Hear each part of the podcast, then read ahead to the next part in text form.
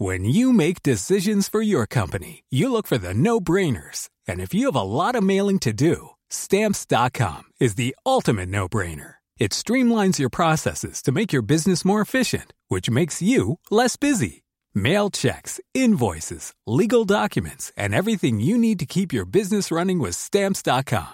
Seamlessly connect with every major marketplace and shopping cart. Schedule package pickups and see your cheapest and fastest shipping options from different carriers. With rates up to 89% off USPS and UPS rates. And with the Stamps.com mobile app, you can take care of mailing and shipping wherever you are. Make the same no-brainer decision as over 1 million other businesses with Stamps.com. Sign up with Code PROGRAM for a four-week trial, plus free postage and a free digital scale. No long-term commitments or contracts. That's Stamps.com. Code PROGRAM.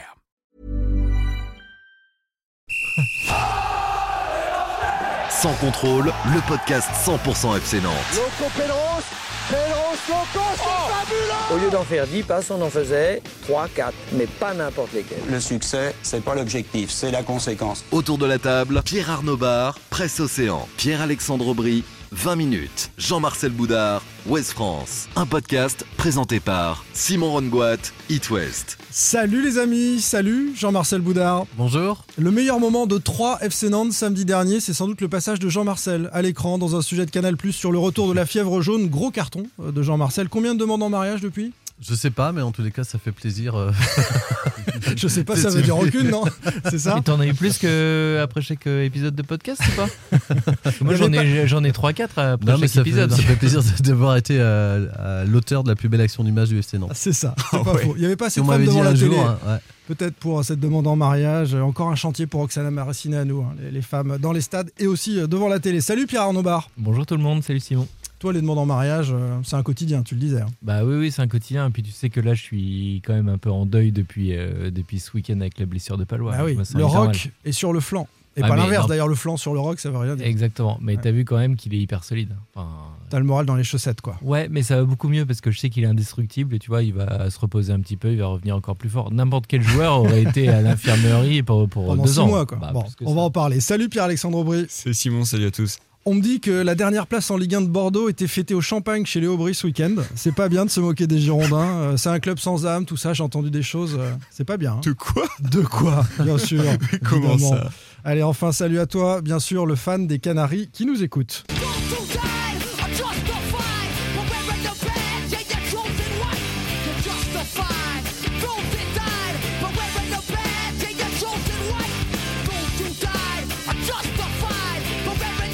Red Against the Machine. Bien sûr, Il nous manque des cheveux. Machine. Il nous manque des cheveux pour euh. Killing in the Name, c'est vrai. Les émeutes de Los Angeles racontées par Rage Against the Machine, on était loin des émeutes dans les bars nantais samedi soir après le triste euh, match du FCN à 3, qui est notamment au programme de ce 25e épisode saison 3 de Sans Contrôle. Premier thème, la défense du FC Nantes est quasi entièrement décimée par les blessures. On a évoqué euh, Palois avec Pab à l'instant. Est-ce que c'est grave, docteur, pour Palois, pour Traoré, pour Giroto, pour Corchia, voire pour Fabio? On fait le point sur les bobos de chacun et les conséquences pour le FC Nantes. Pourquoi les Canaries n'y arrivent pas, n'y arrivent plus à l'extérieur cette saison C'est quoi le problème loin de la Beaujoire? Ce sera notre deuxième débat. Et puis, les supporters nantais empêchés d'assister à trois Nantes et trop souvent interdits de suivre le FCN à l'extérieur cette saison. C'est quoi le problème avec les fans? Échange avec Ronan Evin, le président de l'association Football Supporters Europe. Et puis, on débriefera ensemble tout à l'heure. Allez, promis, pas un mot ici sur le fiasco des Qataris. Mais plutôt un salut à toi fraternel à tous les Ukrainiens et au peuple russe aussi qui sera un jour libéré de la tyrannie, à l'image du geste de la journaliste Marina Ovniakova, dont le courage est un exemple pour dénoncer le mensonge. Sans contrôle, L'actu des Canaries a une touche de balle. La défense du FC Nantes quasi entièrement décimée par les blessures. Palois, Traoré, Giroto, Corchia, Fabio. On fait le point sur les bobos de chacun et les conséquences pour le FC Nantes. Je souffre de tous les côtés. Qui se dilate, j'ai le foie qui est pas droit, j'ai le ventre qui le se le pylore qui se colore. C'est Ah Boris, euh, Boris Vian au départ. hein. Non, Mais la version, là Euh, putain, c'est le Marcel, Bobby qui se Lapointe. Non, c'est pas mal, la hein. poitrine qui se débine. Ah mon dieu, c'est embêtant d'être toujours pas traqué. Ah mon dieu, c'est embêtant, je ne suis pas bien portant. C'était Jean-Yann, cette Ah. version-là euh, de Je ne suis pas bien portant. C'est vrai que c'est un peu la cata. hein. En défense euh, à Nantes, on va faire le point sur les différentes blessures euh, de cette arrière-garde nantaise, en commençant par la plus inquiétante, peut-être Nicolas Palois. Alors, honneur à toi, Pape, tu, tu en parlais. Bah, En, entorse du genou euh, gauche, ligament externe Interne. étiré. latéral interne. étiré. Ouais, bah oui, oui, bah il est, euh, si, il y a- ça peut pas rompre un, un ligament de, de Nicolas Palois, il est trop fort. Mais- c'est quand le genou part sur le côté euh, que ça tire. Alors on annonce euh, une convalescence, en tout cas un mois d'arrêt euh, pour euh, Nicolas Palois. Euh, c'est la, la- la première grosse tuile du, du- du patron de, de la défense euh, Bah, c'est- nantaise. c'est une tuile, mais ça aurait pu être pire quand même. Enfin, euh, moi je trouve à chaque fois que tu as une blessure au genou, tu as de quoi être très inquiet. Parce que bah, le genou, euh, surtout pour, chez les footballeurs, tu crains toujours la, la rupture du ligament et les, les six mois d'absence. C'est Oui. la, la Les blessure typique des footeux. Mm. Bon, là, tu es à un mois, c'est c'est chiant, c'est pénible, mais c'est un moindre mal, je trouve. Choc avec Giroto euh, sur euh, une action offensive qui ensuite est signalée hors jeu. Alors euh, bon, moi j'ai tweeté tout de suite, j'étais un peu énervé devant le match. euh, Mauvaise foi, monsieur. Mauvaise Non, mais foi. disons que si, si le drapeau est levé, on laisse souvent jouer l'avantage pour voir s'il y a but derrière quand l'arbitre assistant n'est pas certain. Mais là, le hors-jeu me semblait un peu évident et, et on peut lever plus tôt pour éviter qu'il y ait voilà, des complications dans l'action. Et en l'occurrence, là, c'est arrivé pour, pour les Nantais. Blessure bête, mais heureusement pour le coup que c'est pas une blessure plus grave, effectivement, parce qu'à 34 ans, c'est ça, Nicolas Ouais, Palois. 34. bon, euh, ça aurait pu être un petit peu compliqué pour la suite. Il venait de renouveler son contrat en plus. Blessure avec Giroto. Euh, pour Giroto, on peut le dire tout de suite, c'est un coup sur le pied, Jean-Marcel. Oui, c'est dans le choc euh, avec Nicolas Palois, puisqu'en dégageant le ballon, il prend le pied de, de Nicolas Palois. Et donc, euh, a priori, c'est, il est sorti, on va dire, parce qu'il avait. il- En deuxième souffrait. période, hein, il a continué à jouer Giroto. Ouais, voilà, c'était la douleur qui devenait insupportable, mais euh, on, on est sur euh, Ah, une disponibilité euh. d'une semaine, donc euh, au mieux, mais ça me paraît un peu compliqué, il, il pourrait jouer contre Lille. Dans tous les cas, ils prendront la décision sans doute la veille de match. Et après, il y a la trêve internationale, on est sûr de le re- retrouver, lui, euh, pour le coup, à, à la reprise. Il s'en sort bien quand même, Giroto, parce que frapper un tronc d'arbre, tu te fais forcément hyper mal. Bah, Mais moi, ça moi, peut le- faire beaucoup Bah, On faire en mal. tout à l'heure, mais il vaudrait mieux que Giroto soit là quand même, mine de rien. Euh, Ah parce bah, que perdre les deux d'un coup, ça fait beaucoup. ouais. ouais, ouais, ouais, ouais. Castelletto est encore sur pied, hein, on va en dire un mot. Euh, on continue avec les blessés. Charles Traoré s'est fait une entorse du genou. Il était entré en jeu pour euh, suppléer à, à ces blessures-là et il s'est euh, tordu le, genou droit. Lui aussi, ça peut être un petit mois de convalescence avant de reprendre la, compétition. Et c'est un remplaçant, puisqu'il est plutôt remplaçant actuellement, de, moins en défense. Enfin, les deux derniers, c'est Corchia et, Fabio. Et là, on en parlait en préparant l'émission. Jean-Marcel sont deux chevilles douloureuses. De cheville, donc Sébastien Corsia, ça s'est passé le samedi, juste sur la dernière séance avant, la rencontre, après euh, le, le départ à 3, euh, ou avant le départ à 3, pardon. Euh, c'est plus embêtant. euh, par contre, pour- enfin, pour Fabio, lui, par contre, c'était euh, sur le match de Reims, et donc Ouais. il est en reprise actuellement. Il doit reprendre l'entraînement collectif cette semaine. Donc Fabio sera prêt sans doute avant euh, Corchia. Ouais, ça sera peut-être Ça un dépend peu de l'importance pour de, Lille. de la torsion Mais de la Voilà. pareil, on pouvait craindre le pire pour Fabio parce que le, le choc avec Abdelhamid contre, contre Reims, il était hyper Mm. violent. On Ouais. avait vu la cheville de, la une tribune de presse, on avait vu la cheville gonflée de, de Fabio. Ouais, on aurait pu craindre une, un arrachement ligamentaire ou une, une fracture. L'hécatombe en défense vue par le coach Comboiré. Ben, les deux, on- ce sont des entorses du genou, donc euh, ça peut prendre du temps. Euh, Très embêté et très inquiet pour mes, mes deux défenseurs. là. Ce Giroto, euh, on, ver- on verra bien. C'est une grosse, euh, grosse contusion. Et il paraît qu'il y a la loi des séries. Quoi. Et on a eu donc nos attaquants hein, il y a 15 jours, 3 semaines. Et puis là, dans la même semaine, on a quatre défenseurs. On a la chance aujourd'hui d'avoir nos 42 points. Euh, on reçoit donc Lille samedi prochain. Puis après, il y aura une coupure. Puis après, j'espère qu'on pourra récupérer au moins un ou deux défenseurs quoi, pour les matchs qui vont venir. Et c'est vrai qu'il y a cette coupure internationale après le match de Lille qui va permettre euh, à chacun de, de- de se soigner. Euh, sur ce que nous dit Comboiré, c'est la loi des séries en défense en ce moment. Euh, il évoque les 42 points du maintien comme si voilà la, la saison de Nantes était déjà faite, donc c'est un, moindre mal, alors qu'on parlait de course à l'Europe euh, encore la, la semaine dernière. Est-ce que euh, ça va pénaliser véritablement la, la suite de la saison nantaise selon vous, Ah, Pierre-Alexandre? En tout cas, je trouve que cette réaction, elle m'a un petit peu fait euh, hausser des sourcils euh, en mode, mais on ok, donc on se satisfait là. On a nos 42 points, on a plein de blessés, mais c'est pas grave. euh, Ça donne le, sentiment. euh, alors c'est un sentiment hein, par rapport à ce qu'il dit que bon, tant qu'on les a pour la finale de la Coupe de France, ça ira. Bah, ça aurait pu être pire. hein. N'empêche, on en avait parlé juste avant la Coupe de France quand as le déplacement à Metz. Euh, où on s'était dit, euh, bah, est-ce que tu joues euh, À fond On avait eu le débat avec Jean-Marcel. Est-ce que tu joues à fond? Est-ce Mm. que quelque part dans la tête, tu te préserves pas un petit peu? Et c'est généralement dans ce genre de situation que tu te blesses. C'est ce qu'il avait Bon. fait avec ses attaquants euh, en sortant, En les sortant, ce qui n'arrivait jamais. Blas. Colomwani Voilà. avant la fin du match à Metz. ouais. Moi, moi je, je traduis les propos de Comboiré pour dire voilà, ça, ça arrive quelque part. Il n'y a jamais de bon moment pour se blesser, mais ça arrive après la qualification en Coupe, avant une trêve internationale, même s'il y a le match de Lille entre temps.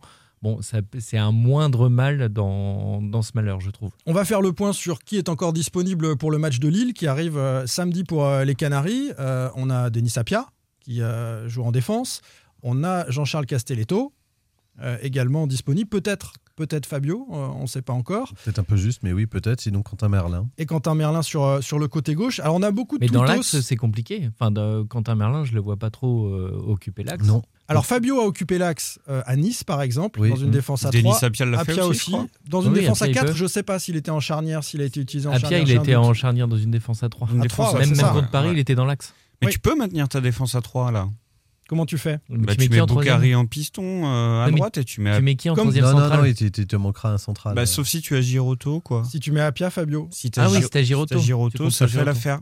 Ah oui, alors Giroto, on ne sait pas. Voilà. Giroto, on Moi, va voir. va devoir faire rentrer peut-être un que jeune, je hein. suis- Alors justement, Bah, ou alors tu mets, ouais, tu mets, tu mets un jeune. Et, est-ce que c'est euh, le sentiment qu'a donné Antoine Comboiré dans sa gestion de, de cet effectif à 3 avec tous ces défenseurs qui se blessent euh, Quand Abdoulaye Silla, euh, qui était sur la feuille de match, sur le banc, il voit tous ses copains en défense euh, sortir et, et lui n'est pas appelé à, à rentrer? Bah, c'est Moutoussamy c'est qui pas est un super descendu, signe. hein. Ouais, c'est pas un super signe. Qui est descendu euh, à 3. Après, C'est un peu que- dur pour Abdoulaye Silla si on s'arrête là-dessus. Euh, clairement, il, avait joué, euh, souvenons-nous, à, à Nice. Euh, a priori, il n'a pas donné tous les gages pour que le coach euh, lui fasse confiance, Jean-Marcel, sur ce Oui, match-là. parce que ce qui est dommage, euh, en fait, le message qu'il lui a envoyé, c'est qu'il est vraiment là pour faire le nombre. euh, Dans le groupe, ouais. Oui, et, et qu'il n'est pas là pour parer à ce genre d'éventualité, puisque si- s'il avait été. euh, euh, évidemment, il avait fait un, très mauvais match à Nice, on, on- on l'avait tous pointé. Euh, ceci dit, on pouvait entendre qu'il rebondisse. Derrière, il a eu des difficultés aussi avec la réserve. Donc je pense que Camboire a une confiance très euh, mitigée envers euh, Abdou Silla. En revanche, c'était à lui peut-être de le remettre en selle, justement, à partir du moment où il le prend dans les 18. Je considère que c'est à lui de le remettre en selle et, de pouvoir, euh, en tous les cas, le faire rentrer s'il y a un, coup dur. En tous les cas, il est là sur la feuille pour ça. Et au final, on s'aperçoit qu'il faut vraiment, enfin, même avec euh, trois, absents en défense centrale, il- enfin, en défense, il rentre pas. Donc, euh, Franchement, moi je comprends les réactions des supporters. Pourquoi tu prends Abdou Silla dans ton groupe et que tu l'emmènes à 3 Tu te retrouves dans un scénario où il a tout pour avoir du temps de jeu et tu le fais pas jouer. Ça me paraît complètement ahurissant, moi, enfin, sincèrement. C'est-à-dire mais- que tu l'as pas préparé, parce que la rigueur, ça veut dire que Ouais, voilà. A les mêmes doutes, en tous les ça. cas, qu'il pouvait y avoir il y, a, il y a un mois après son match à Nice. Mais si, si, si c'était à lui de les évacuer, peut-être de le prendre en, en tête à tête et, euh, et, et lui expliquer qu'à partir du moment où il est dans le groupe, il faut qu'il se tienne prêt à rentrer, mais pas, pas, pas comme ça. S'il le fait pas rentrer, c'est-à-dire que c'est Antoine Comboré qui a des doutes. Est-ce que plus largement, c'est aussi un message euh, que délivre le coach aux, aux jeunes? C'est-à-dire qu'il il reste dans sa cohérence. euh, exception euh, Quentin Merlin, mis à part, qui s'est imposé et qui a montré au coach qu'un jeune pouvait être au niveau en Ligue 1. Euh, finalement, Comboiré nous a toujours dit ils sont un cran en dessous et je vais préférer faire jouer un, un pro habituel, un, non, parce que c'est- jusqu'au moment où le- c'est jusqu'au moment comme Quentin où ils, où ils rentreront que certains pourront montrer qu'ils sont aptes et qu'ils ont le niveau. Ouais. Aujourd'hui, on va dire qu'il y en a allé 2-3 sur les 2-3, on a souvent donné ces noms. C'est euh, Jean-Louis Cafama dans une moindre mesure euh, devant. Devant, ouais. Euh, Lohan Doucet dans, dans, dans l'axe en sentinelle, et puis euh, Mohamed Hachi. Voilà, ce sont les trois joueurs qui semblent le plus près en tous les cas du groupe. Et les derniers étant Mo- Mo- Mohamed Hachi qui a fait pas mal de, de séances ces derniers temps, y compris pour faire le nombre, mais pour le coup qui ne rentrent pas. En tous les cas, on les prépare pas à. Bah après, le problème, tu en as parlé, Jean-Marcel, et on l'a tous vu, c'était l'entrée de Silla à Nice. Là, il a eu sa chance à Nice. Le problème, c'est que. Oui. Il a fait un. Il a été en difficulté. Il a été en, en grosse difficulté. Après, Ouais. il y avait Mbemba qui était rentré en, en fin de match, qui avait failli marquer. Et pareil, il, il- il a failli marquer à Nice.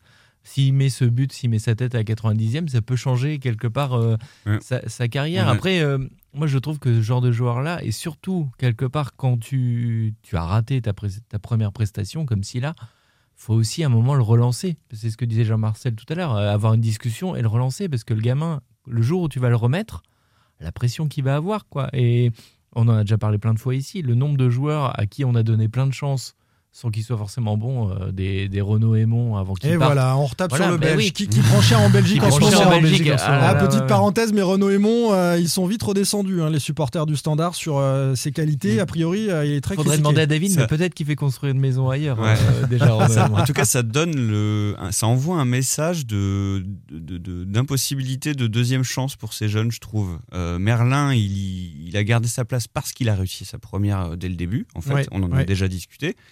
Et là, en fait, euh, ça donne ce sentiment que bah, je, je te, je te remettrai pas en selle, quoi. Moi, je vais si- être confiant quand même. Je vais être confiant. J'attends de voir la, la compo de samedi. Mais je pense que samedi, il peut titulariser un jeune. Alors justement, quel compo pour samedi On a esquissé ça tout à l'heure avec toi, euh, Pierre-Alexandre. On a euh, l'idée de faire jouer Appia et Castelletto de manière obligatoire. Ensuite, on va attendre, savoir si Girotto, Corchia, Fabio sont... Mais, mais un jeune peut ne, ne pas jouer à nouveau et euh, le coach a opté pour un système différent, un système à 4. Après, le problème d'un système à 4, c'est que ouais, tu mets Merlin euh, à gauche. je sais pas qui tu mets à droite. C'est pareil. T'as le même souci.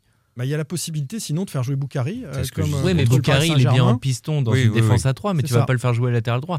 Quoique Mou- Moutoussamy, euh, il, euh, c'est un joueur tellement polyvalent, il est utilisé partout. Il a déjà joué latéral gauche. Bah, il, Oui, c'était avec vrai, Gourcuff, oui. il a joué latéral gauche. Ouais, mais c'est pas sur le poste de latéral gauche où tu as un problème, parce que tu pourras pas, si tu le mets latéral gauche, c'est pour remplacer euh, Quentin Merlin. Or, Quentin Merlin, Bah oui, tu vas oui. pas le faire remonter d'un cran, ni, ni- ni le mettre. euh, Est-ce que tu préserves le système ou est-ce que tu t'adaptes, quoi? Mais même avec une défense à 4, il va être embêté. Bah il va façon. être Sauf embêté. si, euh, sauf Moi, je s'il a un retour de s'il Fabio ou de André Girotto qui serait euh, éventuellement opérationnel pour Lille. Moi, je pense que ce qui est moins handicapant à la rigueur, c'est une défense à 3 parce que tu as un défenseur à trouver et tu sais que derrière, tu peux avoir pistons avec Merlin et, et Boukari. Mais il faut que tu trouves un troisième axial et c'est quand même un poste très particulier. Bah voilà, t'es es défenseur euh, central, t'es le dernier recours. Moi, moi, je donnerais ma chance. Mais à- si sa t'es tant que ça, sans pression, que t'as tes 42 points, ben vas-y, hein, fais-les jouer les jeunes. hein, Alors dire. justement, voilà, on va aborder ça le plus long terme, la finale euh, de la Coupe de France et puis la saison prochaine. Euh, commençons quand même par la finale, Pierre-Alexandre. Vous êtes inquiet du coup euh, de, de- de ce point de vue défensif pour euh, la finale? C'est dans 50 jours, hein. en gros, la, la finale de la Coupe de France. Euh, Il y a peut-être une complication possible en convalescence pour l'un ou l'autre, notamment c'est des blessés au genou de, de Palois et de, de Traoré. Euh, Bah oui, il faut être compétitif, il ne faut, faut pas être juste revenu, il faut Bon. avoir peut-être un peu de temps de jeu. Pour moi, c'est ça l'inquiétude, Simon. C'est que euh, je rigolais tout à l'heure sur le- la solidité de Palois, mais là, on estime, enfin, c'est les- la, la durée moyenne d'une absence pour quand on a une. euh, Oui, une si le ligament genou, latéral se c'est- refait voilà. tout seul, il n'y a pas d'intervention, C'est- il faut laisser le ligament se C'est refaire. semaines, mais on sait très bien que bah voilà, le corps humain, il peut y avoir des complications. euh, euh, parfois aussi, euh, le joueur peut, quand il reprend, compenser, et ça arrive très souvent qu'il y ait une blessure musculaire autre derrière, parce que quand il rejoue, il fait attention à son genou. Ouais. Le genou, surtout sur un footeux, c'est pas anodin du tout. Quoi. Palois, il met de l'engagement en plus hein, Voilà. dans ses interventions. Donc, et c'est une euh, articulation qui est, qui est très, très handicapante quand on est blessé là. Euh, Enfin, moi, moi, je suis inquiet là-dessus de savoir, comme tu dis, Simon, à quel niveau il va revenir et s'il sera prêt pour jouer à la finale. Parce que là, tu vas être en Après, il est intensité dans- moi, maximale. je, je- je pense que les délais sont favorables euh, à un retour et à ce qu'il retrouve l'intégralité de ses moyens. Après, effectivement, ça va dépendre de sa convalescence et de, de- du, du corps humain, et, enfin d'un tas de facteurs. Mais ceci dit, euh, rien n'est impossible, euh, en tous les cas, pour qu'il soit opérationnel pour le 7 mai. c'est Euh, le nouvel contre- objectif là, du FC Nantes avec euh, Bah, toutes par, ces contre, blessures. par contre, quand tu, quand tu disais quelles conséquences là, c'est- clairement que ça, ça amenuise le FC Nantes pour le, pour le championnat. Et, et on, on pouvait penser, en tous les cas, qu'au regard du calendrier, au- en dehors de la prestation qui a été euh, terne et en dessous de Très tout triste. à, à, Ouais. à 3, on pouvait penser que le FC Nantes avait les moyens, en tous les cas, d'accrocher les bons wagons. Là, effectivement, ça va être quand même beaucoup plus compliqué, puisque Nico Palois, on ne le reverra pas euh, au mieux euh, avant Angers, euh, le 10 avril, et, enfin le, le 13 avril, pardon. Même Oui, pas c'est le ça. 17, c'est le Et- 17 Angers. Oui, Angers le c'est le 17, 17, voilà, ouais. Angers le Ouais. 17, et et il y a un déplacement au Vélodrome ensuite le Et- 20. et, donc, euh, surtout que la force, il la va force au du- moins manquer trois matchs de championnat, Ouais. euh, voire quatre. Donc euh, c'est vrai que c'est. C'est un handicap pour le FC Nantes, clairement. handicap. Surtout que la force du FC Nantes sur la dernière semaine, c'était de la solidité, la solidité défensive. C'est là où, où Nantes a réussi à prendre des points et à faire de bons résultats, c'est en étant aussi très solide, de- très solide derrière. On, a parlé du système qui était intéressant, qui, qui s'est installé, le système à, à 3 derrière. Mais Palois a évidemment participé à ça. Que retenez-vous d'abord de la défaite du FC Nantes à 3 C'est la question qu'on a posée euh, sur Twitter via le compte sans contrôle. Euh, la blessure de Palois, hein, qui inquiète d'abord les, les supporters, Ah, c'est- 42%. C'est mon assaut. Enfin, Le néant dans le jeu, quand même, 39% des gens qui euh, ont dû assister samedi soir, se flinguer un samedi soir quand même à regarder ça. C'est vrai que c'était assez pathétique. hein. On les a encensés parce qu'ils nous ont offert un spectacle incroyable ces dernières semaines. On peut dire cette fois que c'était le, le néant dans le Ouais, jeu. Quand il passe au travers, il passe vraiment au travers. hein. Ah oui, complètement. La fin de la belle série, 13%, et puis l'absence des supporters, 6%. On en parlera euh, dans une deuxième partie de, l'émission. Euh, tu veux te projeter un petit peu plus loin, Pierre-Alexandre? On est sur la finale, on ferme cette parenthèse-là, et puis on, on parle de la saison prochaine. Certains supporters nous disent, attendez, on a les 42 points, on a le maintien, il faut déjà se projeter sur euh, tous ces départs et donner du temps de jeu à des jeunes, parce que Colomani sera plus là, sans doute Blas, peut-être Simon, etc. Oui, alors ça, reste, un point effectivement important puisque c'est- utile de, enfin, c'est bien de dire on a les 42 points, on est maintenu, mais justement autant en profiter peut-être effectivement pour préparer un petit peu, mais y aller petit à petit. Non, je voulais aussi parler également de cette, préparation de la finale et de, le- de en quoi les blessures peuvent être handicapantes. Euh, c'est que justement ça, ça semble t'obliger peut-être à revoir ton système là, euh, défensif, tactique. Et euh, quand tu prépares, enfin en tout cas, je sais pas, ça donne, en tout cas, il faut qu'on la prépare cette finale à chaque match de championnat. Il faut qu'il y ait peut-être cet objectif au bout. Est-ce que euh, justement, il faut que tu restes sur ton, t'as cette fameuse défense à 3 en te disant, bah, on sera dans cette défense à 3 le 7 mai, ou est-ce que justement les changements tactiques en raison de ces blessures peuvent déséquilibrer? Moi, c'est la crainte que j'ai, déséquilibrer un peu le système défensif avant ce fameux match contre le 7 mai. Cette équipe qui est arrivée en confiance qui- avant la demi-finale de, de Monaco peut se retrouver dans 4 semaines, à avoir perdu ses repères, à être un peu moins performante en championnat et peut-être à avoir un peu moins de confiance avant d'aborder je la vais pas finale. anticiper le prochain débat, mais euh, je, je trouve en tous les cas que sur ce système à 5 à l'extérieur, euh, je suis pas sûr que ça. Enfin, j'ai déjà eu l'occasion de le dire là. Je suis pas Ah bah sûr- là oui, tu anticipes là. Oui, mais je suis pas sûr que ce soit la bonne formule. hors sujet, Je suis pas sûr que ce soit la bonne formule. Donc, euh, et d'ailleurs, on l'a vu contre Montpellier, euh, où, où le Nantes a été beaucoup mieux à partir du moment où il est repassé euh, en 4-2-3-1, qui était le système euh, idoine euh, d'origine euh, chez Antoine Camboire. Après, Euh, moi, là où je suis confiant, c'est que je trouve que Antoine Comboiré, là où on peut quand même louer ses qualités de, de technicien, de coach, c'est qu'il a jusque-là toujours trouvé, je trouve, des solutions. C'est vrai. Euh, Souvent, il, souvent, il a surpris. Ah, hein, voilà, pied dans l'axe, euh, même s'il a déjà joué à ce poste-là avant, euh, mais c'était il y a longtemps. C'est un bon exemple, Euh, hein. et voilà, je trouve qu'il il est plutôt performant à ce poste-là. Même je me souviens, je crois que c'est à Nice, quand Fabio joue dans l'axe, c'était plutôt intéressant. Je l'ai trouvé moins dangereux que, que sur un côté. Enfin voilà, je trouve qu'Antoine Comboiré a toujours jusque-là réussi à s'adapter Avec les aux moyens du bord, parce que bord, techniquement, voilà. c'était encore catastrophique et, à euh, trois. Évidemment, Et on en même temps, quand, il parle mais- de la loi des, des séries, je suis pas trop d'accord avec lui, puisque si on regarde la loi des séries, euh, je trouve que le- le- l'effectif du, du FC Nantes, notamment ses cadres, ont été relativement épargnés par, euh, par des blessures. On n'a pas eu de Randall Colomwani absent un mois, on n'a Ouais. pas eu de Ludovic Blas absent euh, sur, de- sur des périodes de- même de courte durée ou de moyenne durée. En tous les cas, dans les cadres, ils, mais c'est- ils ont, c'est toujours ça, été, la- ils ont toujours été présents. On, on l'avait Mais- dit, ça, Jean-Marcel, on l'avait dit, cette équipe, elle, elle tient sur 11, 12 ou 13 joueurs, et si ça pète, euh, forcément, les résultats font Et, fort et je trouve par, par contre, euh, je trouve que c'est un avertissement, c'est-à-dire que ce match-là, il a été euh, bah, du début à la fin, c'est- il, il a été très mal engagé puisque ils sont pas partis le vendredi soir hein, suite à des problèmes d'organisation du vol. Et, euh, ils sont partis que le samedi matin, donc le jour du match, ce qui est Mm. très rare euh, Ouais. parce que l'horaire du 21h le, le permettait. Mais en fait, voilà, de- depuis le début de ce, ce match-là, je, je- je trouve que le- de, de l'organisation du vol, du départ euh, différé jusqu'à la production du match, aux Mm. blessures euh, euh, qu'on a pu malheureusement constater, tout a été euh, fait euh, à l'envers et, et- et a eu, euh, il y a eu des vents contraires, en Moi- tous les cas pour le FC Nantes. Moi, c'est un, peu ça qui, c'est un peu ça qui m'inquiète quelque part. Alors, là, vu qu'il y a des blessés, euh, c'est c'est bien que cette finale soit loin, mais je trouve qu'elle est loin, en fait. Entre la demi et la finale, tu as quasiment deux mois, et en fait, je trouve que c'est long, comme tu dis. euh, Il y a co- encore des choses à jouer en championnat. Il y a des choses à jouer en championnat, mais comment vont, euh, En fait, c'est dans quelle vont dynamique être tu les joueurs, dans quelle dynamique, voilà, euh, comment justement les joueurs vont aborder le, le championnat. On en avait parlé juste euh, bah, du, du match à Metz avant la demi-finale. Quand tu sais que euh, là, on est encore loin, mais quand tu vas être à deux, trois semaines de la finale, comment ils vont être les joueurs euh, en- entre vouloir prendre du rythme, gagner sa place aussi pour la finale, euh, pas se blesser. Enfin, c'est, je trouve que gérer un événement comme ça qui est lointain, c'est pas simple. On va en reparler hein, de l'approche de, cette finale. Clairement, il y aura toutes ces questions-là. Euh, on va terminer en saluant Kevin, qui nous a envoyé un petit message pour nous dire qu'il nous écoute à 4h du mat, tous les mercredis matins sur le chemin du taf. Il vient d'être papa d'un petit garçon dont la berceuse est celle d'un Argentin qui ne lâche rien, évidemment, pour euh, le fils de Kevin. Félicitations. Pierre Arnaud Bar, Presse Océan. Jean-Marcel Boudard, Ouest France. Pierre-Alexandre Aubry, 20 minutes. Simon Rongoat, It West. Sans contrôle. L'actu des Canaries a une touche de balle. Pourquoi les Canaries n'y arrivent pas à l'extérieur? C'est quoi le problème? Loin de la Beaujoire, les amis.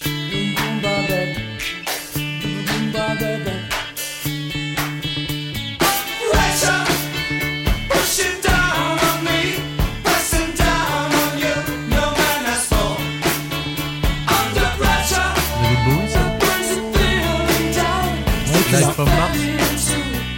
Avec Freddie Mercury. Bien sûr, vous y Magnifique, êtes. Bien sûr. Pressure. David je pense Bowie, Freddie Mercury, à- enfin Queen. Oui. Je pense quand même à David Filippo qui a reconnu Kyo hein, sur, euh, sur cet extrait. Under pressure. Nantes à la maison ou Nantes sous pression à l'extérieur, c'est le jour et la nuit. Le FC Nantes est troisième de Ligue 1 cette saison à domicile. 9 victoires en 14 matchs, 29 points pris euh, à la maison. Et puis à l'extérieur, c'est la dégringolade. 15e au classement de Ligue 1 à l'extérieur. 3 victoires pour euh, 13 petits points seulement en 14 matchs. Un point, un triste 0-0 à Metz sur les quatre dernières sorties euh, des Nantais. Alors pourquoi ça coince à l'extérieur cette saison? La question a été posée par notre excellent confrère de l'équipe Régis Dupont à Antoine Comboiré. Bon, euh, si on gagne tous les matchs à domicile, euh, voilà, on fait plaisir à nos supporters. Alors peut-être que la Beaujoire euh, se déplace aussi à l'extérieur. Ouais, je sais pas. Mais si on fait ce qu'il faut samedi prochain, vous allez voir mon visage, il va être différent. Si vous nous demandez de gagner tous les matchs à domicile et gagner tous les matchs à l'extérieur, après on va passer devant le PSG, donc ça peut être dangereux pour nous. Quoi. Non, ça va. Voilà, je les attends en samedi prochain. On a un match très important avec la réception de Lille. Voilà, on va voir euh, l'état des troupes. Mais si on fait ce qu'il faut samedi prochain, on aura oublié la défaite euh, de ce soir. Il faisait ça magnifiquement quand il était défenseur, Antoine Comboiré. Il botte en touche euh, de manière magistrale. Bof, je sais pas, l'extérieur. Il arrive à faire rire un petit peu euh, les blogueurs qui étaient là, a priori, je sais pas.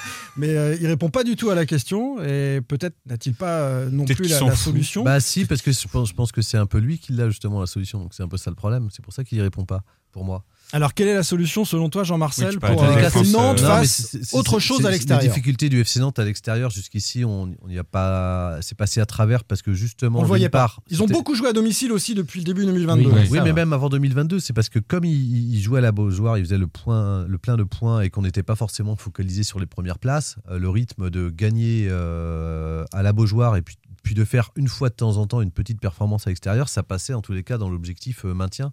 Euh, voilà. Par contre, là, évidemment, euh, si on souhaite rester dans le top 7, euh, bah, ça, ça impose un autre, Il faut faire autre chose. ça impose un autre rythme. Et puis là, bah, ça commence à, à se voir. Effectivement, depuis, janvier, depuis début janvier, comme tu l'as dit, il y a juste eu ce pauvre match nul à, à Metz 0-0, qui pour moi, dans, la, dans le contexte et, dans le- et la période dans laquelle il se situait, n'était pas une mauvaise opération. Mais ça veut dire quand même quelque chose. Alors peut-être pas sur l'état d'esprit, mais en tous les cas, je, je pense que sur, le système n'est pas forcément adapté, adapté sur des matchs à l'extérieur, puisqu'on sait que sa défense à 5, elle est bien lorsque ses latéraux jouent haut et sont quasiment sur la ligne des milieux, ils vont étouffer euh, l'adversaire plutôt dans leur camp.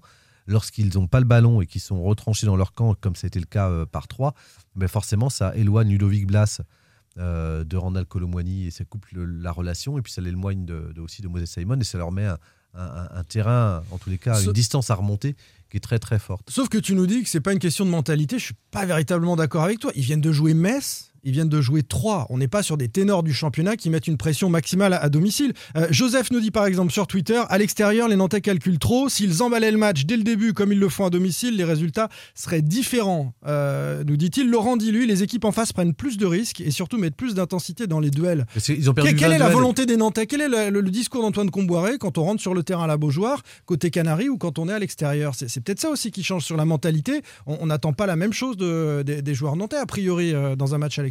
Oui, d'autant plus que euh, c'est. Alors, je suis d'accord avec toi, mais en même temps, c'est, euh, on va dire, euh, euh, exagéré ou en tous les cas amplifié par le système qui te pousse en tous les cas à subir et à défendre avec ta défense à 5 et à surtout pas prendre de risques. Mais je sais pas si c'est tant le système que ça. Jean-Marcel, tu l'as dit.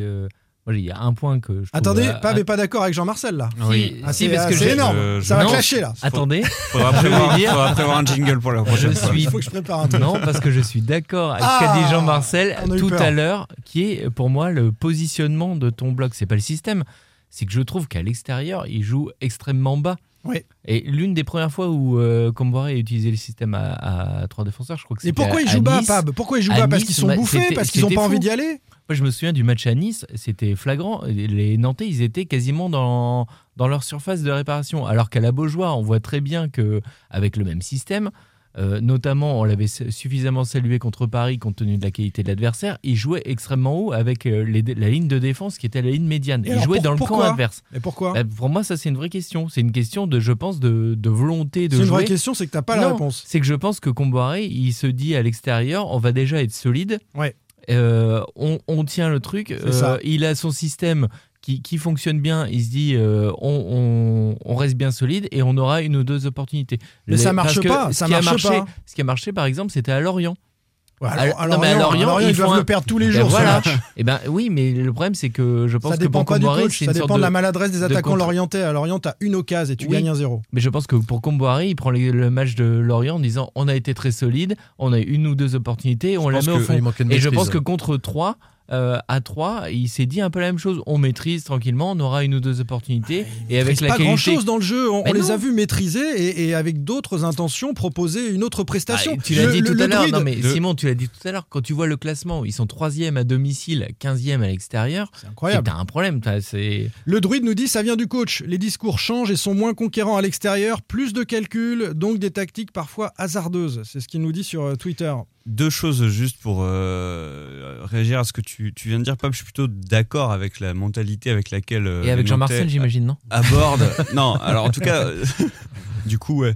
Euh, non, mais avec la, la- la mentalité avec la- laquelle le, le FC Nantes aborde ses matchs, on a le sentiment effectivement qu'on on attend et on se dit, allez, il y aura peut-être un- une occasion ou deux qui va traîner. Et... Sur un malentendu. Voilà, sur un Mais arrêtez, malentendu, mais- ça peut Mais marcher. ça marche pas. ça. Ils ont été Non, super non, mais- emballants à domicile euh, en, en prenant La- justement Ah, euh, mais la, la preuve, mesure la- de la- Ils l'adversaire n'ont pas, ils n'ont l'adversaire. pas été emballants toute la saison non plus. hein. T'as plein de matchs euh, où en fait Ouais. Nantes est un peu à, à réaction. C'est quand ils emballent à domicile, ils arrivent vraiment à- un peu comme David Filippo euh, au bal euh, à Musette en Vendée. euh, il peut emballer très rapidement, mais et, et ça emballe sec. Sauf qu'en fait, il y a des moments bah, de, de vache maigre et même à la Beaujoire, il y a des moments où il se passe pas grand chose. Alors, euh, dans la carrière sentimentale de David Filippo, il y a eu des grandes périodes de vache maigre. Bah, Mais on en plus parlera- de la on saison en parlera une prochaine voulais- fois. je voulais- le deuxième point que je voulais, parce que mine de rien, c'est un seul but hein, depuis euh, le début de l'année à l'extérieur pour, pour le FC Nantes, c'était contre Nice, je crois, c'était à Nice. Donc voilà, ça s'arrête là, donc ça prouve quand même le fait que tu pas vraiment envie d'aller de l'avant.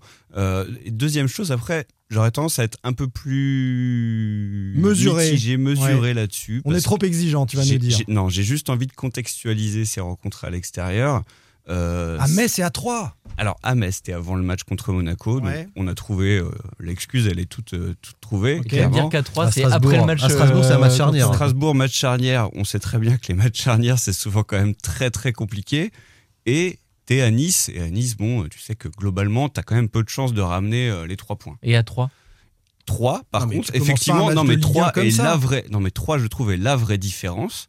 Le vrai point qui montre qu'effectivement, il y, a un- il y a eu un souci là euh, sur ce match à l'extérieur. Mais je trouve que sur les trois autres, regardez le contexte, c'est pas non plus si flagrant que ça. On a Mais je parlé suis pas du- sûr qu'à Vas-y. 3, en plus, euh, au-delà des intentions, euh, enfin, tu les matérialises quand même dans ta composition de départ et dans ton système de jeu. Enfin, aujourd'hui, euh, je pense que le, le- le jeu est devenu lisible aussi du FC Nantes euh, par, euh, par ses adversaires. Il va pas refaire le, le- sa défense à 5. On sait à peu près comment elle fonctionne sur les sorties de balles. C'est bloquer, mettre un gros pressing. Ce qu'a fait 3, beaucoup d'engagement sur Pedro Chirivella Sur pour, pour l'empêcher de, de, de pouvoir trouver Ludovic Blas rapidement, et puis ensuite d'étouffer Ludovic Blas éventuellement, et surtout de les, les, les, pousser à jouer dans leur camp. Et c'est ce qu'a fait 3 en mettant énormément d'in- d'intensité. Ils ont gagné 20 duels de plus sur le match que Non, mais c'est ça. Tu peux répondre à l'intensité par l'intensité, c'est-à-dire euh, des, des courses. Ludovic Blas, c'est vrai qu'il a été transparent sur ce match-là. Oui. Euh, des, des courses, tu peux proposer. Enfin, l'intensité, elle peut être mise des deux côtés. Et, Oui. euh, et on peut répondre à cette équipe troyenne quand même. Oui, mais là, ils ont un ils n'ont pas répondu. Et, et- et surtout, il y avait déjà, je trouve, sur la première mi-temps de Montpellier, alors ça s'est moins vu parce que Montpellier jouait euh, au ballon et, et une équipe qui, qui- qui est bah, joueuse, contrairement à, à 3, ça s'est sans doute moins vu. Et puis en plus, on, avait, on était encore dans l'euphorie de la demi-finale de Coupe de France, mais déjà, il y, a, il y a eu très peu de choses de fait sur la première mi-temps de, Mm. de- de Montpellier. Quand- dans ce système-là, si cette équipe-là, elle va pas, elle n'est pas à fond, elle n'est pas dans, dans l'engagement, dans le pressing, eh ben c'est compliqué de créer quelque chose. Moi, je Et pense- d'ailleurs, le, le- le passage à Montpellier, le mieux à Montpellier, correspond à un changement de système et un- au passage au 4-2-3-1, une défense à 4, où là, il se dit, bah, ça sert à rien d'avoir mes être à 5 derrière, je prends un peu plus de risques Mm. et on repositionne Ludovic Blas, qui est plus cantonné au milieu de terrain, voire dans sa première, euh, dans sa première partie de, de- de terrain, et qui peut aller soutenir ses attaquants. Eh ben, je pensais qu'il allait faire ça à la pause. Euh, à Oui. 3, je me, suis- je me suis dit, alors il y avait, c'est vrai, ces soucis de blessure et de gestion des Bah, justement, mais je me suis dit, partir on- du moment où il avait ces deux centraux qui étaient. Qui, qui- qui- qui étaient pouvait passer à sortis, quatre. il pouvait passer à 4. Ah, mais là, le, oui, Il- il- il l'a pas fait. euh, ouais. Il il l'a pas fait. Euh, donc, on a dit la mentalité, on a dit le système, peut-être à l'extérieur, qui explique ses résultats. Troisième proposition, euh, c'est Scénario qui nous euh, indique ça sur Twitter. Les Nantais ont tout simplement besoin d'un public pour se sortir les doigts. Trois petits points, c'est son expression. Regardez la saison dernière, il n'y avait pas de public. Ah, C'était la même équipe, c'était des huis clos partout. On a fini barragiste euh, côté Canaries. Euh, en gros, la pression à la Beaujoire, l'enthousiasme fait euh, se transcender cette équipe-là, ces joueurs-là. Pour expliquer c'est- cet incroyable stat, troisième à domicile, quinzième à l'extérieur. Est-ce que le public peut avoir une véritable influence? En l'occurrence, en plus, les supporters nantais, on en parlera tout à l'heure, n'ont pas pu se déplacer à Troyes. Euh, oui, oui, oui, oui, c'est le facteur X, euh, je pense. Il est difficile à quantifier et puis on va pas dire que c'est ce qui fait gagner. Ce serait. euh, Est-ce qu'on a une équipe cette année à Nantes Mais en avec tous des les joueurs cas- qui ont besoin d'être un peu poussés alors quand le coach euh, Je est sais pas pas si les suffisant, gens un les- peu ça poussés. En joue. tous les cas, eux disent qu'il y a des matchs euh, qui, qui n'auraient pas gagné. Enfin, il- le- le- clairement, le match de Lens, il il l'emporte Ils pas. renversent Si- la vapeur 2-0, 3-2. hein. si voilà, si- s'il n'y a pas le public, ils le disent aussi le, le match de Paris. Je pense pas qu'ils tiennent euh, parce qu'il y a quand même des vagues euh, parisiennes euh, sur, et, un ta- paquet d'assauts face auxquels il faut faire front. Et en tout cas, ils résistent bien, ils montrent une, une vraie résistance. Et ils le disent eux-mêmes qu'ils auraient sans doute craqué dans un autre contexte si, si le match-là avait été à l'extérieur. Euh, le match à Monaco aussi, je pense, contre Monaco, en tous les cas, euh, l'égalisation, le retour au score de, de, de Monaco, on ne sent pas une équipe qui se désunit parce qu'il y a quelque chose d'électrique Ah, et- dans l'air. c'est façon- électrique à la Beaujoire. Mais ça, de ça toute- change de- les choses. De toute façon, l'impact du public, tu peux, tu peux le quantifier. Parce que, comme tu dis, on a, on a fait euh, deux saisons sans public.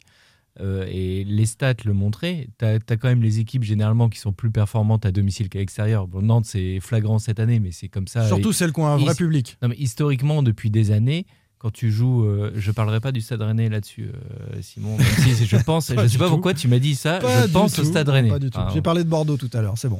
mais euh, mais ce que je veux dire, c'est que Je voilà, me sentir visé, moi aussi. sur, sur les derni- sur la dernière, enfin sur euh, toutes les saisons, historiquement, les clubs à domicile réussissent mieux. Et on a vu pendant le Covid que quand tu jouais dans des stades vides, le, le ratio victoire à domicile et à l'extérieur euh, s'équilibrait beaucoup plus. Donc tu as forcément euh, statistiquement une influence du public. Et à la Beaujoire en particulier, avec un, un public en feu. Ça fait une différence. On, on est d'accord là-dessus, euh, les amis. Tiens, le public, justement, on va en parler, mais cette fois en déplacement. Sans contrôle, L'actu des Canaries a une touche de balle. Les supporters nantais empêchés d'assister à trois Nantes et trop souvent interdits de suivre le FCN à l'extérieur cette saison. Plus généralement, c'est quoi le problème avec euh, les fans en France? On en parle dans un instant avec Ronan Evin, le président de l'association Football Supporter Europe, qui est notre invité. On prendra le train du matin. Sur tous les murs, il y aura écrit de la justice, pas la vengeance. Mais pas tout seul. De la justice. Ah, pas tout seul. Jean-Louis Aubert. Et le titre Je sais pas. Euh, sur la route. Sur ma route. Sur la route. Sur la ça. route. Il y avait Avec aucun Caravane, j'ai- Il y avait quelle imitation quoi, de ce Raphaël Caravane Je fais une super imitation de Raphaël. Ouais, pas mal. Attends, Redis, redis un peu. non, je peux pas Vas-y, vas-y, faire. il y a J'ai pas- bien y a vu pas que de musique, c'était- vas-y. c'est venu comme ça, il le Ouais. refera. Il n'y avait aucun supporter nantais sur la route pour aller à 3 samedi soir. La préfecture de l'Aube a publié un arrêté préfectoral jeudi, comme d'habitude, hein, à J-2, J-3, tranquille. Euh, le préfet indique que les supporters du FC Nantes se sont rendus coupables de jets de fumigène à Metz. Et c'est vrai qu'il y a eu quelques incidents à Metz il y a deux semaines, provoquant la fermeture du parcage visiteur. De plus, je cite, les effectifs des forces de sécurité étaient mobilisés pour la sécurisation des foires de mars, qui se déroulent à Troyes, pour une fréquentation d'environ 20 000 personnes par jour. On notera également avec malice que la ministre des Sports, Roxana Maracineanu, était présente en tribune à Troyes pour inciter à la féminisation du public dans les stades. Ça, c'est très bien. Des sifflets d'un éventuel parquage nantais auraient fait mauvais genre, mais bon, je m'égare. C'est peut-être pas le, c'est peut-être pas le sujet. Ça dépend si les caméras étaient braquées sur elle ou pas. Quoi, Mais elle a eu sa petite interview avec euh, notre ami Talaron, tout s'est bien passé. Ces interdictions dans le foot français, on en parle avec euh, Ronan Evin, le président de l'association Football Supporter Europe, et on débriefe ensemble, les amis. sans contrôle, L'actu des Canaries a une touche de balle. Bonjour Ronan Evin. Bonjour. On a envie de commencer, euh, avant de parler plus largement des supporters en France et en Europe, par le cas nantais, celui qui nous intéresse le plus, forcément, et cette euh, interdiction des, des fans nantais à 3. Est-ce qu'elle était logique, cette interdiction-là, euh, de ton point de vue? Est-ce que les Nantais ont, ont raison plus euh, globalement de juger abusive la plupart de leurs interdictions de déplacement euh, cette saison, et, et pourquoi? Alors, c'est un peu retour, retour vers le futur. On se croit revenu en 2000 en 2015, à l'époque où, euh, parlons d'une majorité de matchs de déplacement qui étaient encadrés par des arrêtés préfectoraux ou ministériels, du fait du, risque terroriste et pour d'autres raisons.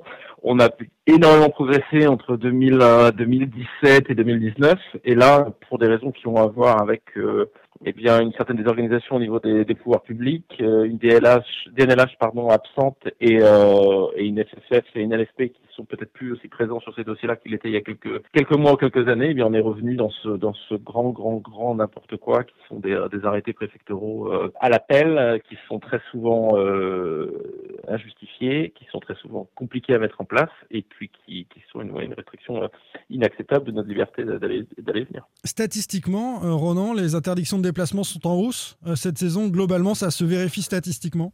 Ah oui, oui, on a des arrêtés ministériels pour des matchs mineurs, alors que dans le passé, c'était euh, les arrêtés ministériels, c'était sur des euh, Saint-Etienne, Lyon et puis euh, OM PSG. On a euh, sur des matchs européens des arrêtés à l'appel également. Euh, le dernier en date, euh, Marseille-Bâle.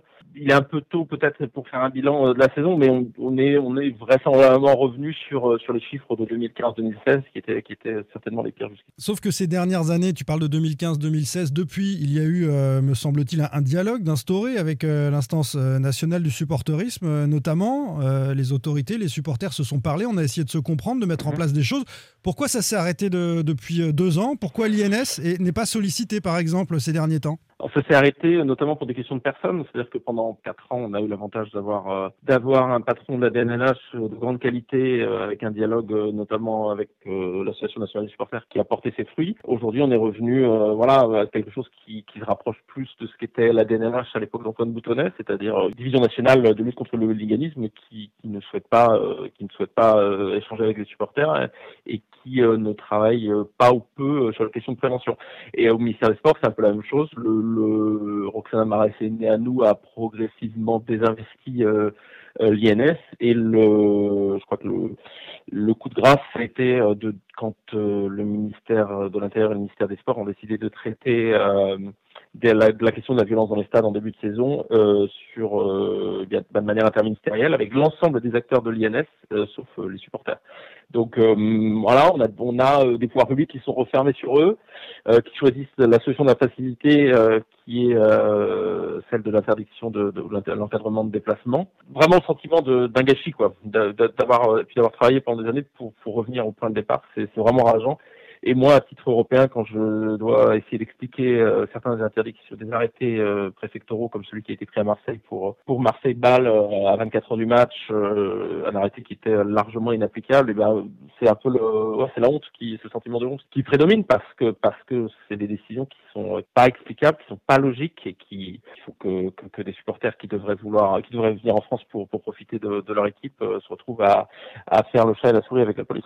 Les préfectures euh, semblent parfois en roue libre, euh, Ronan, dans leurs arrêtés. Euh, Est-ce qu'il y a des, éch- des échanges qui existent quand même? On se souvient du, du fameux arrêté de, de Nantes-Bastia où il était interdit à tout Nantais d'être euh, dans le périphérique du centre-ville et presque du stade de la Beaujoire avant le match. On, on tombait sur des choses assez ubuesques, des, des arrêtés Ouais. qui sont ensuite souvent euh, démentis ou condamnés en justice, mais c'est trop tard. Oui, c'est trop tard parce que ça arrive souvent euh, euh, quelques mois, quelques années après. Il y, a, y a quelques rares exemples, notamment un match de de France de Nancy il y a quelques années où euh, où euh, les arrêtés sont, sont déjugés, enfin, sont, sont annulés avant le match, mais c'est très rare. Ce qui se passe, c'est qu'on on a des préfets qui, qui sont euh, qui, qui veulent se couvrir, qui prennent la solution la plus simple, qui est celle de l'arrêter. Et à partir du moment où, au niveau de la DNLH et du ministère de l'Intérieur, il n'y a plus aucune limite ou plus aucun plus aucune bonne pratique euh, de pousser euh, par le ministère de l'Intérieur, eh ben, les, préfets ont, ont tout le loisir de, faire un peu ce qu'ils veulent.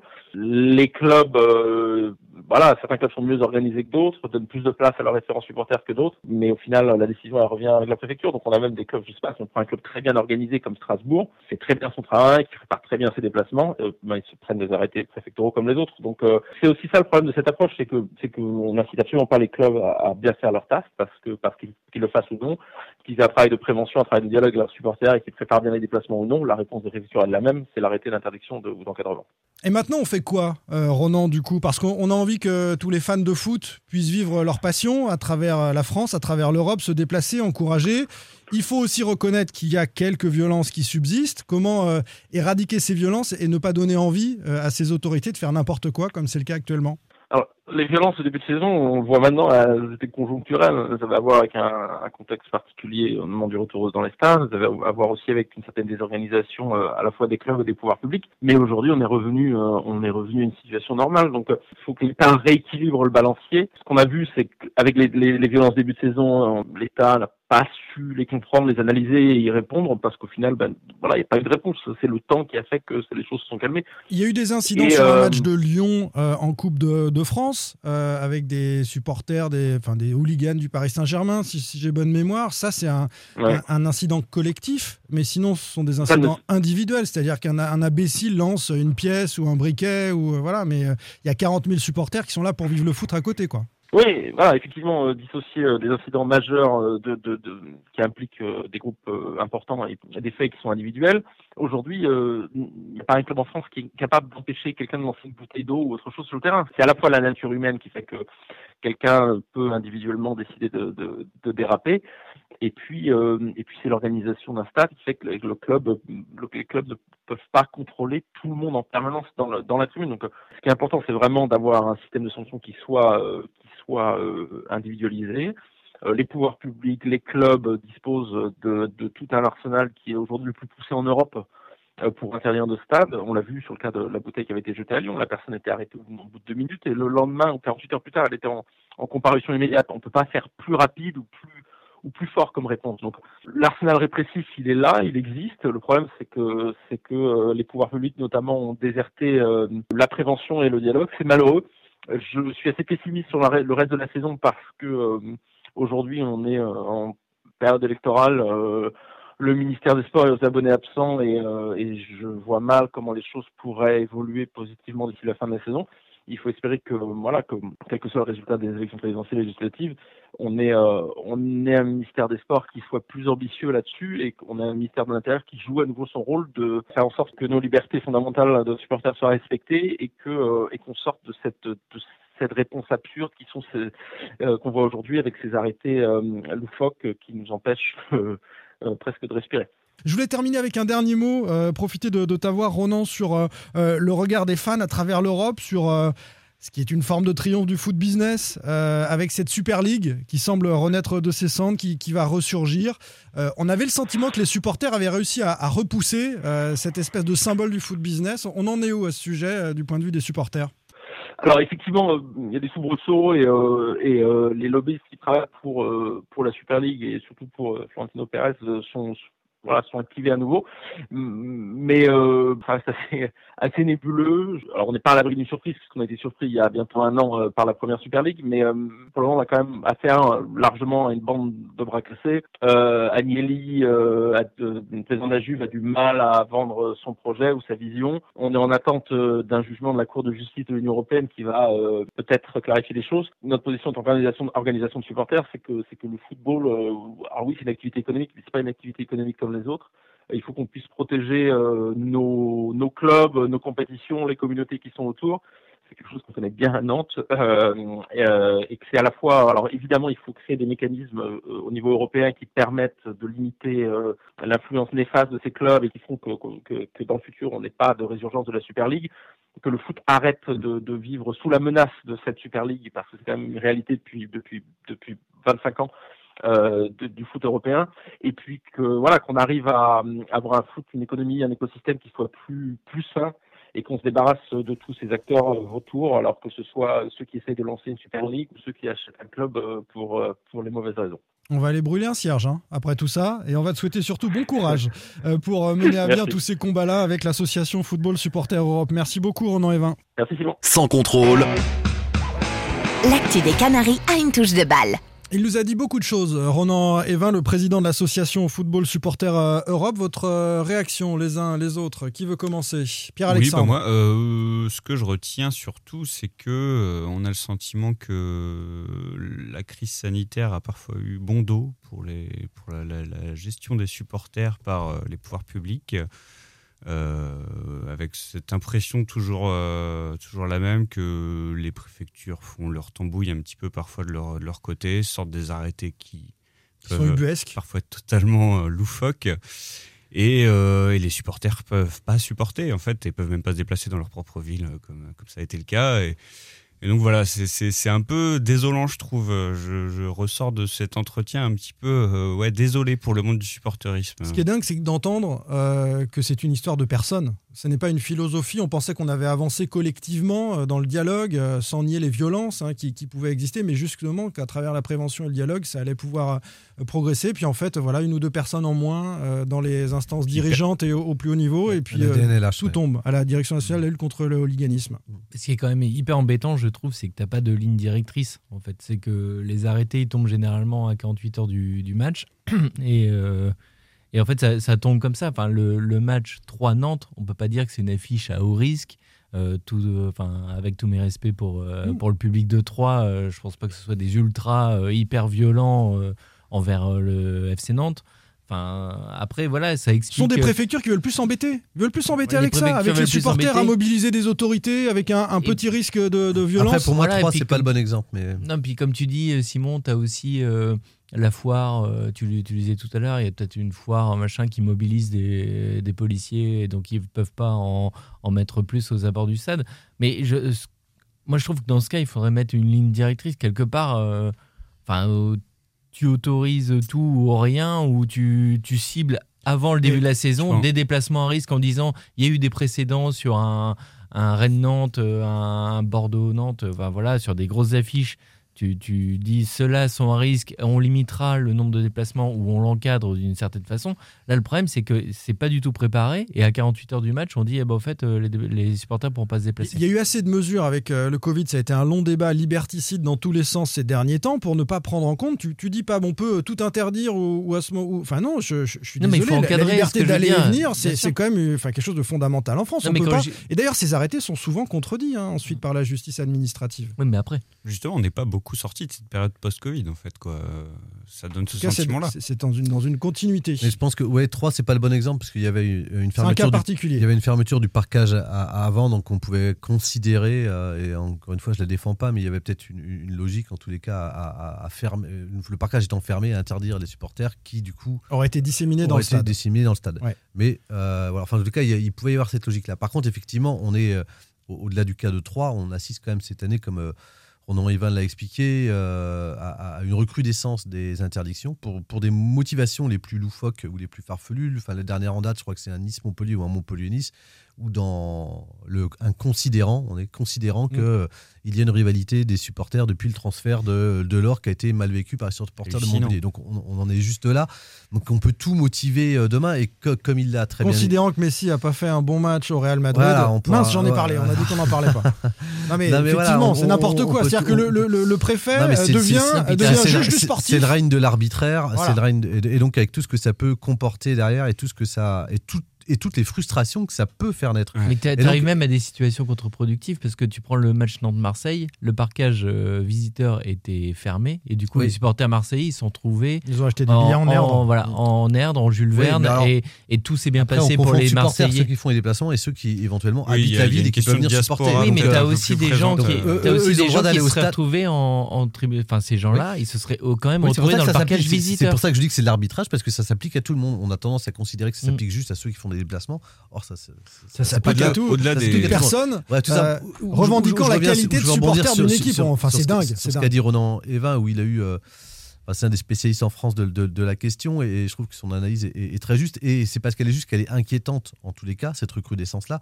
C'est-à-dire qu'il y a deux ans, on avait le rapport euh, où euh, Sacha Houillet, Marie-Georges Buffet, euh, qui avait entériné pas mal de choses. C'est-à-dire qu'à la fois, il faisait le constat que toutes les formes de répression, euh, en tous les cas les mesures répressives, avaient été un échec. étaient Ça n'avait pas marché Ça dans le football marché. français. Donc pour la première fois, il y avait des, une enquête, en tous les cas, suite à un rapport, suite à une enquête qui, qui le disait, il y a pas mal d'auditions, que c'était un échec. Et ensuite, deuxième, il aurait- il- non seulement il faisait ce constat-là, mais ce point de départ étant posé et, et pouvant euh, construire le- le- un dialogue, il faisait un tas de propositions euh, qu'appelait à la, responsabilité de tout le monde pour demain organiser euh, au mieux l'animation des tribunes. Et en fait, euh, là, on se retrouve depuis cette saison, parce que certains ont profité de dérapages dans trois stades, dans, dans trois matchs différents, à avoir tout, un peu tout mélangé. Mm. Et lorsqu'on les analyse, ces, ces- ces- ces trois euh, dérapages, ils ont des, des causes profondes sur... euh, Enfin, ils sont indépendants l'un- de l'autre, en tous les cas. Mm. Et- et- et- Ce sont des comportements individuels dont Exactement. Donc on Ouais. a, on a derrière, on on n'a aucune mesure euh, qui, qui- qui- qui est prise parce qu'il n'y a pas de politique. C'est ça le problème, c'est qu'il n'y a eu aucune politique de réponse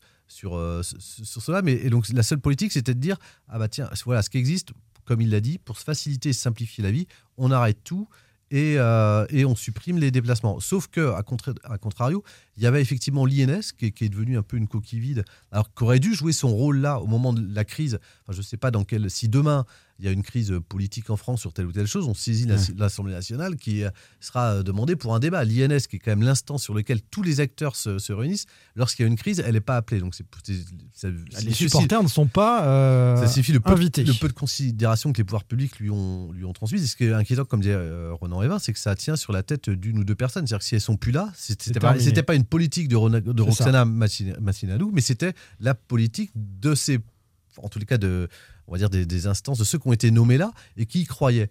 Et ce, que, ce qui risque de se passer malheureusement, c'est qu'à force, euh, là, tout le monde est content, euh, c'est facile à gérer, il n'y a pas de déplacement, il n'y a pas de crash, mais on va créer un des, des frustrations. Demain, on peut aussi mettre en porte-à-faux ceux qui sont engagés dans la voie de la responsabilisation, on les met aussi en difficulté, et on peut demain, euh, bah, c'est craindre aussi une radicalisation de certains groupes ou dans certaines régions. Oui, avoir, Je- Au lieu de responsabiliser, euh, ben voilà, radicaliser euh, certains. qui permettait en tous les cas la, voie de la responsabilisation permettait aussi de marginaliser ces groupes-là.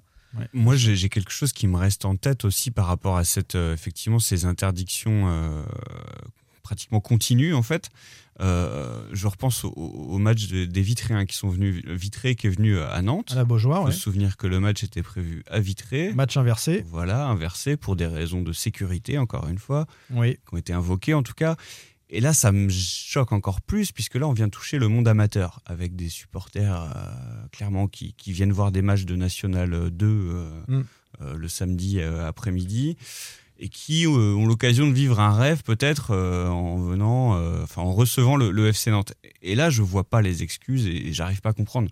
Et c'est ça qui me gêne d'autant plus cette saison, c'est qu'on a le cas sur des, matchs avec des équipes amateurs, de joueurs amateurs. Et là, je trouve qu'on a pris, ça a pris une autre dimension encore. Surtout que tu, gâches un peu, je suis d'accord avec toi, l'ambiance de la coupe. Moi, je me souviens d'un d'un TA Rennes euh, FC Nantes, tu étais sur un, stade municipal avec juste une coursive et, et voilà, et un petit bout de tribune. Et c'est aussi ça la Coupe de France en fait.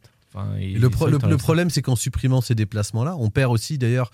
Qu'est-ce qui s'est passé lorsqu'on a eu les problèmes de jet de bouteille euh, à Lyon et à Nice? Euh, Une fois euh, l'émotion retombée, on s'est rendu compte que, euh, avec la crise du Covid, les stadiers bah, n'étaient plus forcément Oui, ceux qui étaient là dans les stades. plus les mêmes. Et donc, il y avait un problème de formation, qu'il y avait un problème d'accompagnement, qu'ils n'étaient pas en nombre. Ce qui risque de passer dans les déplacements, c'est-à-dire qu'on va perdre aussi une culture. Un savoir-faire. Euh, oui, clairement, de, de- de l'encadrement et, et de la gestion des, des foules et des mouvements de foule sur ces, sur ces matchs-là. Donc, euh, non seulement on va la perdre, mais le jour où on va l'autoriser, au moindre débordement, on, on- on dira Ah ben voilà, euh, ces supporters ne, ne se- ne sont pas comportés. Or, non, les- pour qu'ils se comportent bien, il faut un qu'ils soient responsables, ça c'est clair, mais il faut aussi que de l'autre côté, il y, ait une, il y ait- il y ait une prise en compte de ça et qu'il y ait une culture aussi de, de la gestion de ces foules et, et ces mouvements-là. C'est intéressant euh, de pouvoir débattre de ça et d'aller un peu plus loin que ce qu'on peut entendre parfois. Bah, Puisqu'il y a le bordel avec un ou deux, euh, virez-moi tout ça et la tribune on la ferme, etc. Non, c'est Bientôt, on n'aura plus le droit de siffler Messi à ce Ouais. rythme-là. C'est ça. très bien, très bonne euh, conclusion. On va rester là-dessus. Euh, pour finir, quand même, certains nous ont demandé, une semaine après l'interview ici euh, de Michael Landreau, où on était le crowdfunding du collectif nantais, ce mardi 15 mars, 116 000 euros ont été récoltés, 824 souscripteurs déjà et 2500 personnes qui sont inscrites sur la plateforme. Voilà pour le point. Toute la famille Filippo. Hein. En Vendée, a priori, ça fait quand même 65 personnes d'un coup. Vous connaissez l'expression, il vaut mieux les avoir en photo qu'en pension. On mange bien chez les Filippo. Allez, à la semaine prochaine, les amis. Salut. Sans contrôle, le podcast 100% digital. Proposé par les rédactions de 20 minutes, Ouest France, Presse Océan et It West. Save big money on exterior wall lights. Now at Menards. Find your style with Patriot Lighting. Exterior lights enhance the look of your home. Choose from over 50 options from Patriot Lighting. Now through May 19th, get $10 instant savings on a single qualifying purchase of $100 or more on in stock outdoor wall lights. Check out our entire selection of outdoor lights and see the rest of our deals happening now on Menards.com. Save